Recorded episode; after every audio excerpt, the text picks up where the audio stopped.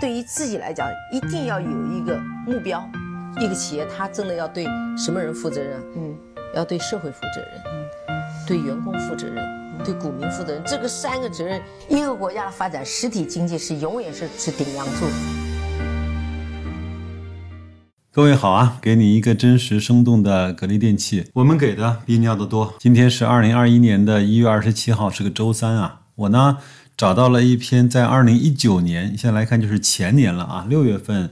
有一个作者呢，叫鸡蛋熊写的一个文章，他说：“浅谈格力与美的之估值建模逻辑，天堂向左，格力向右，美的在中间。”这篇文章呢，我也是前一段时间才看到，写得非常好。但是呢，我唯一担心的是，在今天格力的股价落后美的四十块钱的时候，我们把这篇文章给大家读出来。会不会遭到这种如海啸般的这种狂喷啊？但是我也不管了。我觉得他写的很多的逻辑和道理，包括呃一些数据和事实，呃是非常吸引我的。包括有一些信息，我也是第一次才能够看得到。我觉得也是第一时间想分享给大家吧。那我们下面进入正文啊。作者说，在写这篇文章之前呢，我想从工业自动化的角度，用我所学过的。经济学的模型给大家几条可参考的小结论，请各位随心评判。他说，第一点呢，技术等于什么呢？技术等于专利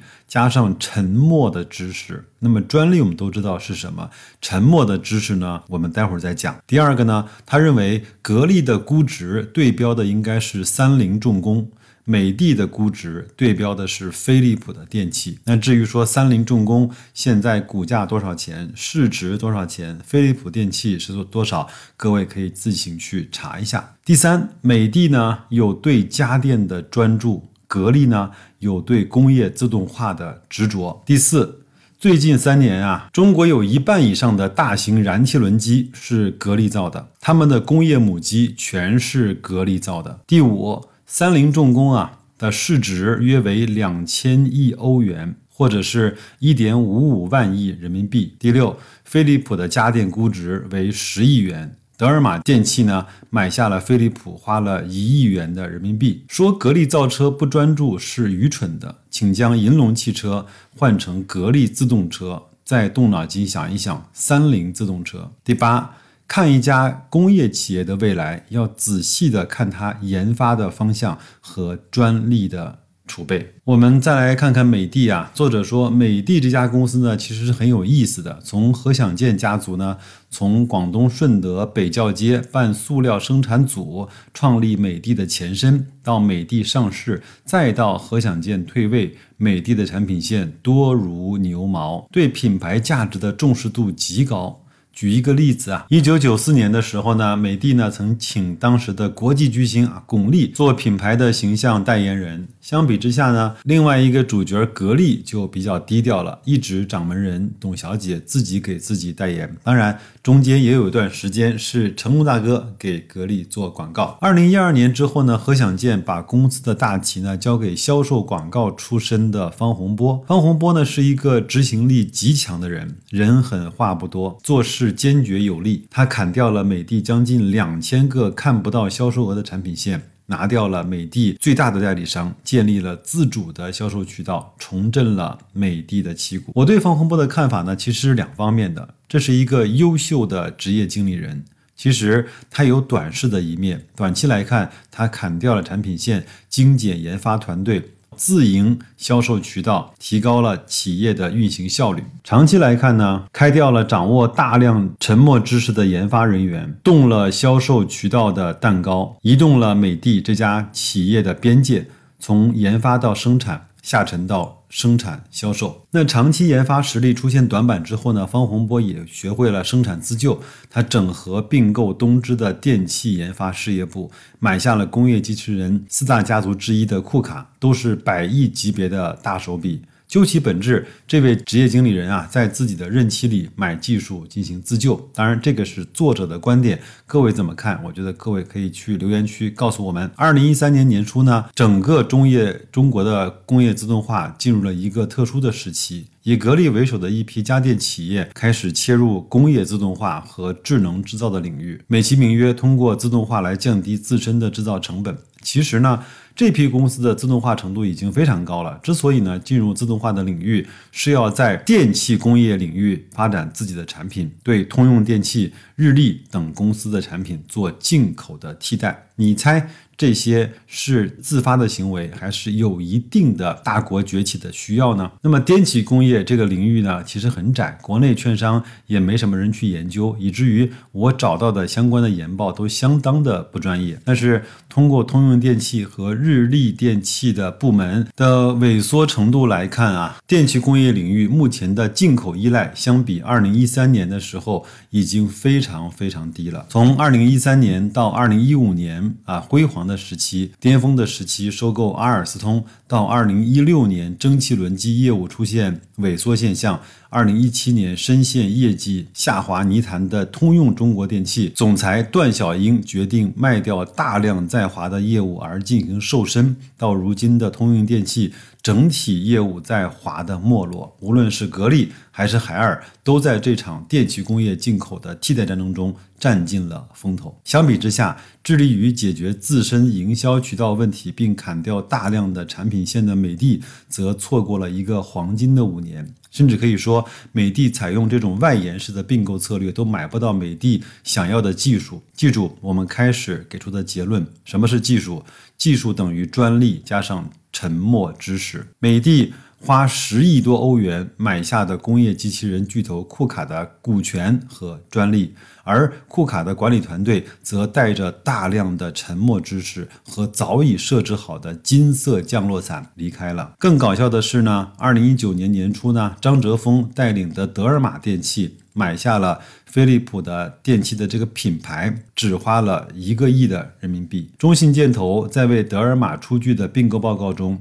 对飞利浦电器的价值给出了十亿的估算。这场并购呢，并没有被大规模的报道，但德尔玛的成功之路和飞利浦的卖身的故事，告诉我们一个道理：家电品牌在可见的短周期中是可以建立起来的，而且一个成熟家电品牌的品牌价值不高。品牌不是很深的护城河。目前来看，美的虽然有着巨大的销售额和公司的体量，但毛利润率和净利润率都大幅的低于格力。当然，这是在二零一九年，在渠道价值日渐衰落，米家、德尔玛等互联网的这种品牌参与竞争的今天。美的可能是腹背受敌，如今庞大的美的正处在其估值的巅峰。我相信这句话在今天真的是会被啪啪打脸啊！当时是三千亿的市值，到了今天二零二一年的一月份，美的站上了七千多亿的市值。但是不管我们来看作者他的逻辑啊，那他怎么评价格力呢？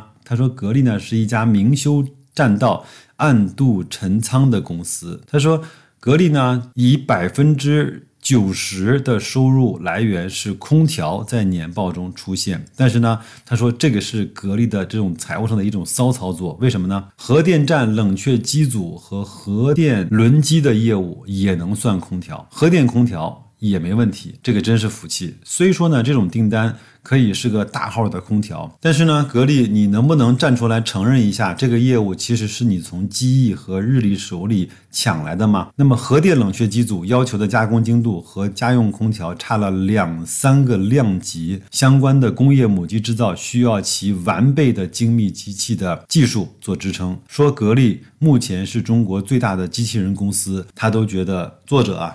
觉得一点儿都不为过。格力呢，悄悄地把大量的电器业务的订单计算到空调这个统计的口径下，俨然和当年那个民用空调公司有了天壤之别。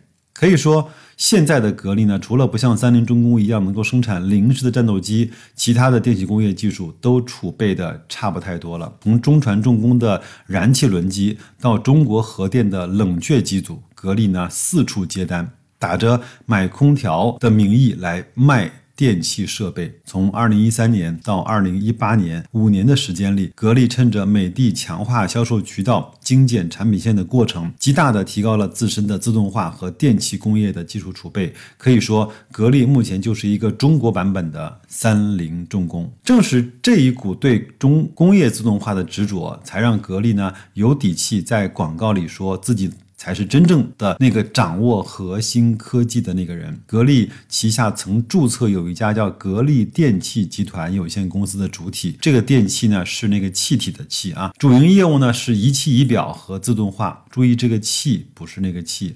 我有很多读 EE 啊，EE 就是电子工程的朋友呢，以及从华为的爱默生，就是前身，它就叫华为电器出来的前辈呢，都加入了格力的电器部门。据我所认知啊，格力在当当时的电气工业和自动化的人才储备是远远超过华为、爱默生的。当然，任正非选择卖掉华为电器也是一个非常非常厉害的决定，因为通信和电器两座工业科技的桂冠，凭一个人的力量，有可能是很难同时摘得的。如果想要储备通信技术的人才，从管理上就必须做出让电气自动化分出去的。决定，从而呢，他就卖掉了电器业务给爱默生。那么最大的受益者其实就是格力了，因为在电器工业界中最懂信号控制的工程师都在华为电器里。现在任总不要他们了，董小姐要啊。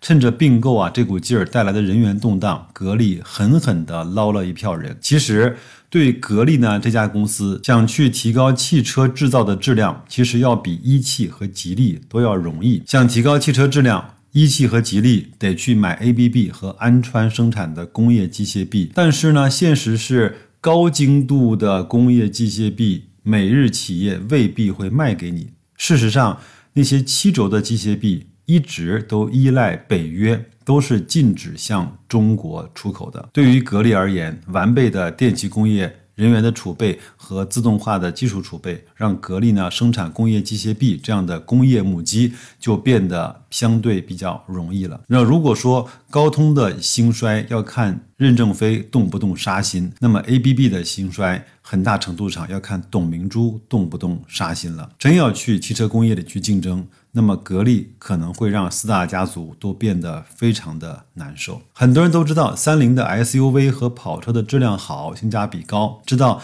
三菱重工的自动化工业基础扎实，也有很多人批评董明珠投资银龙造车不专注。其实呢，在作者看来，格力改造银龙相当容易，就跟当年三菱重工把那些用在军舰战斗机上的技术拿来去造汽车一样。这并不是一家电器公司去造汽车不专注，而是一家电器自动化痴迷执着的公司又开辟了一个新的自动化产品线。而已。我还给大家分享一个有意思的事情：世界空调协会的最高标准，当年曾经是三菱重工的 K 标准，而这个行业现在最高的标准是格力空调的企业标准。作为老一届的企业家，董明珠缺乏新的知识储备，有的时候呢，问题想的可能不够清楚。比如说，他去做手机，但是呢，如果作者有机会去给董小姐做一次咨询的话，他会建议董小姐。把格力的自动化技术拿出来，去帮助华为、